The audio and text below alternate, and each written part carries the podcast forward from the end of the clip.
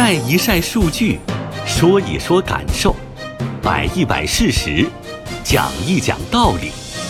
经济之声特别策划：谁在点亮中国经济？今年以来，中国进一步对外开放的步伐持续加速，外资机构也在金融开放的大潮中谋求新机遇和新发展。经济之声系列竖评：谁在点亮中国经济？今天请听外资寻找中国机遇。采制：央广经济之声记者刘百轩。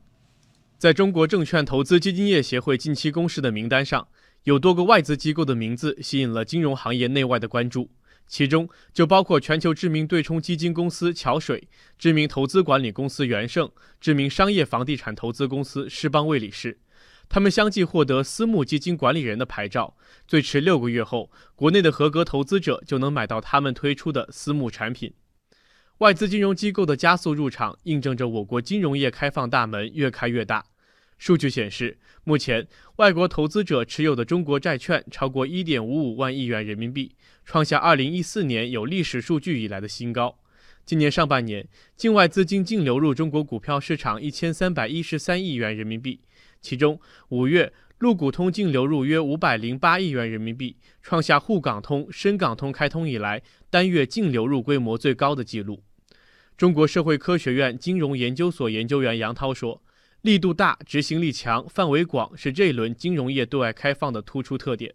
从国家层面来说，出台一些相关政策力度，应该说是前所未有的。第二一个呢，就是地方层面来看。国家的对外开放的战略进一步的被细化、被落地。前段时间，这个上海推出了一百条的主要的政策意见嘛，都到了实际操作层面。下一步的这个开放呢，边界可能更加清晰一些了。无论是这个银行业、证券业、保险业这些传统的业态，另外呢，金融市场基础设施层面，应该说对外资进一步的开放程度会有提升。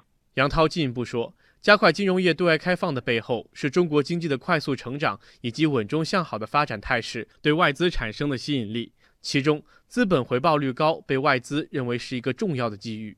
直接投资里面呢，它考虑的因素是多元化的，资本回报率那肯定是其中一个重要的选择。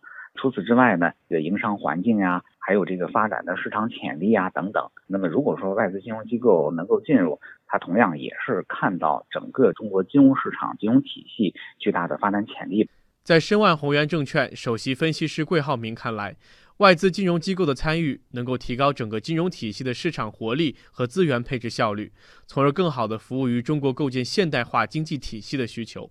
为金融市场的进一步的国际化呢创造条件。这个外资在操作当中一些成功的经验，会对中国资本市场的发展呢起到一个推动或者起到一个有系的借鉴作用。对外开放并不意味着放松监管，相反，监管的思路更加清晰，防范系统性金融风险的底线更加明确。例如，银保监会已经对旧版外资保险公司管理条例实施细则进行了修订，扎紧了制度的笼子。只有金融开放与风险防范两手硬，外资入华才能畅通无阻，中国经济才能行稳致远。